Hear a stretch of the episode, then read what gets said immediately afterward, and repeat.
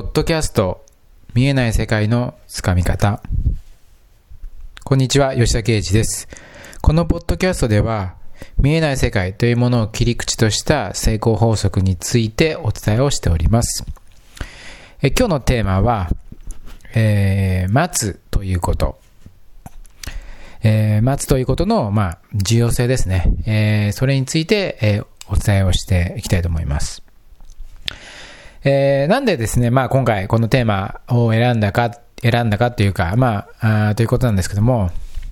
えー、とかくですね、えー、現代において、えー、まあ昨今において、その重要視されているのは、当然その行動していこうと、日々行動していきましょうというふうな、えー、ところに焦点を与えが当てられます。そして、あの、まあ、成果とかですね、結果ということことにおいても、その、まあ、より早くだったり、より、えー、まあ、インスタントにというか、あのね、本当に時間も短く、そして、えー、より大きな結果をみたいなところをですね、あのまあ、求めるっていう、えー、傾向というか、えっ、と、いう部分は、まあ、誰にでも、あの、あることですし、まあ、それは求めてしまうことは、まあ、しょうがないっていうことはあるんですけども、まあ、ただね、えー、それだけを、そういった部分を求めるっていうことももちろん大事だし、そういった部分を、に注力していくってことは大事なんだけども、あの、日々ね、えー、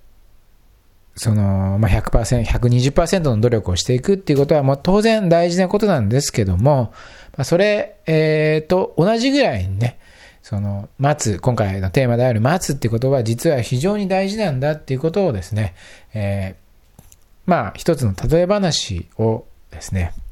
えしながら、まあお伝えしていこうかなというふうに思っています。で、まあ、その、まあ待つということなんですけども、例えば、えー、これからちょっと、えー、まああなたがですね、どっか、えの目的地に、え向かおうとすると考えてください。で、えー、そこの目的地に、えー、たどり着くためにはですね、まあ当然その、まあ歩いていくっていうこともできるんですけども、途中で実は、えー、そこの目的地までにそのバスが通っていると、というふうにして考えてもらうと、で、歩くと、その、まあ何時間もかかってしまうけども、まあバス、バスであれば、えー、まあ数十分で行ける距離っていう風な、あところに今あなたが向かおうとしていて、で、えー、そこに、そこの目的地に、まあ、向かうにあたって、たどり着くにあたって、えー、まあ一番ですね、最適な、えー、最短で、まあ行ける方法っていうのは、当然そのバスを利用するっていうことになりますよね。で、バスを利用するっていうことになると、まあ、えー、まあ家から一番近い、まあ、バス停に行き、まあ、バスを待って、えー、バスが到着して、それに乗り、まあ、えー、バス、えー、バスに乗っていくと。で、最後は、まあ、あバス停で降りて、えー、最後に、まあ、最後は徒歩で、目的地にたどり着くっていう風な手順を、まあ、踏む、踏むと思います。で、ここで何が言いたいかっていうと、例えばね、あの、まあ、一歩一歩ですね、それを、その数時間かけて、一歩一歩歩いていくっていうことも、おそらくできるでしょうと。で、そういった場合を考えてみると、えー、まあ、基本的にはですね、歩くっていうことは、まあ、自分自身の、えー、まあ、体だけを使って、えー、前に進むことができるので、まあ、どんな、どんな瞬間でも、どんな時でも前に進んでいくっていうことができるわけですね。歩き続けるっていうことができる。ですから、まあ、基本的に歩き続けることが体力が持つのであれば、まあ、えー、まあ、前に、常に前に進むっていうことは、まあ、可能なわけです。で、逆にバ、バスを乗るバスに乗って、まあ、バスと徒歩を使って目的地をたどり着くっていう時を考えてみると、当然バス停で待っているっていう風な、えー、まあ、時間が必要なわけですね。で、まあ、そのバス停の、その、バス停というか、まあ、バスの来る頻度にもよるかもしれない、知れませんが、まあ、10分、早ければ10分単位で来たり、えー、まあ30分とか、下手すれば、まあ1時間ぐらいかかる、えー、ところもあるかもしれません。それでもですね、えー、まあ徒歩で、まあ本当何時間、数時間、3時間とか4時間とかかかる、えー、距離にも、もしね、その目的地があるとするのであれば、まあその、例えば、たとえ1時間待つという行為が非常に重要なポイントになるわけです。まあここで、あの、ね、あの何が伝えたいか、伝えたいかっていうことは、まあおぼろげに分かっていただけたと思うんですけども、要は、実際にバス停でバスを待つっていう行為は、現実的に考えてみると何にも進歩してないわけです。前に進んでいないっていう風な状況が起こってるわけです。ところが、そこでバスを待つという行為が後々に大きな、大きな、えー、まあ、し、その、進む距離を稼いでくれるわけですよね。その待つっていう行為が非常に大きなポイントになるわけです。だから、ここで言いたいのは、このですね、頼み話で何が言いたいかっていうと、その、ただただ、一歩一歩歩いていくってことももちろん重要です。ところが、それと同じぐらいに、時には待つという行為。まあもちろんね、バス停で待ってないと意味がないから、その中途半端なとこで待って行ってしまってはその意味がないので、意味がないし、あの、何にもないので、そんな、そんなことはしてはいけないんだけども、要は適切なところでしっかりと待つっていうことは、おそのただただ、えー、一歩一歩前に進んでいくっていうよりも大きな大きなものを得られるっていう可能性を秘めているってことをですね、まあ、この例え話では、えー、お伝えしたいわけです。そして、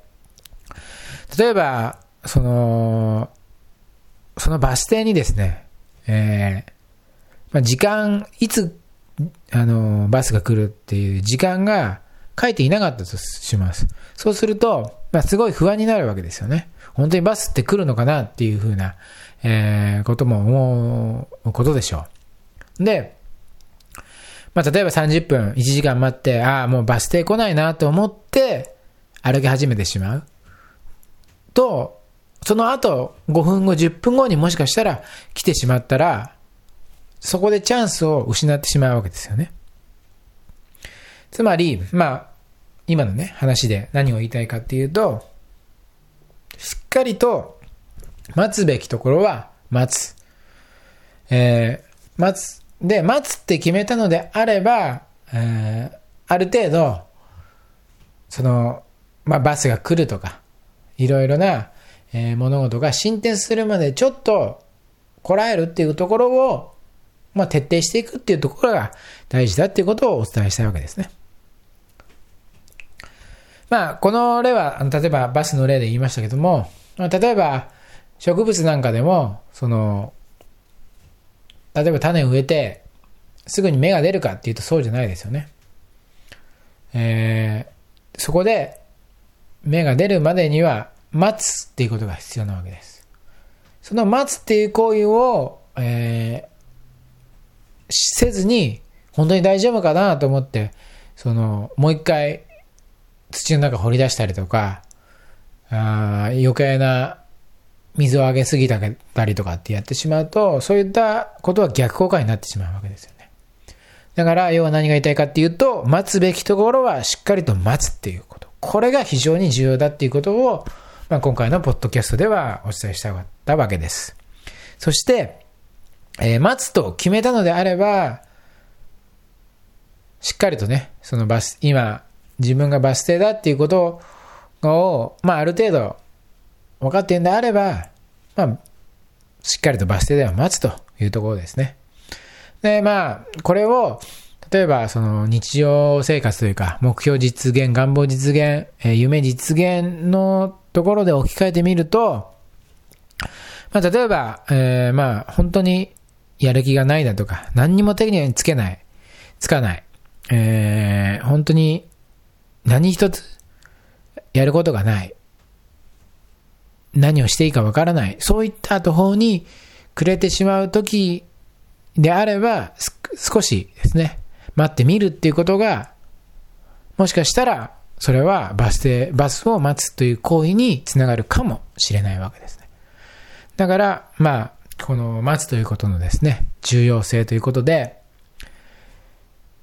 まあ、えー、まあもちろん当然ね、あの、基本的には行動を一歩一個一個していく、一つ一つ、えー、積み重ねていくっていうことは当然必要なことです。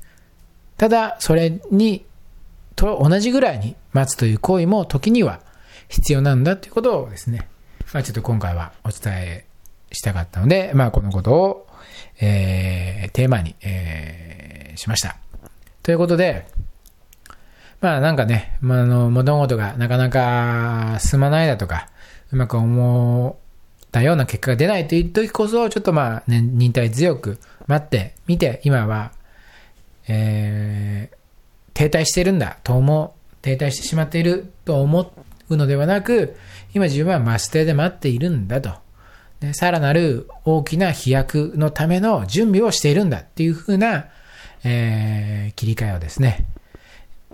そういった、まあ、発想の切り替えというか、っていうものをあしていっていただければなと思います。それでは、えー、今回のポッドキャストはこれで終了となります。最後までお聴きいただきありがとうございました。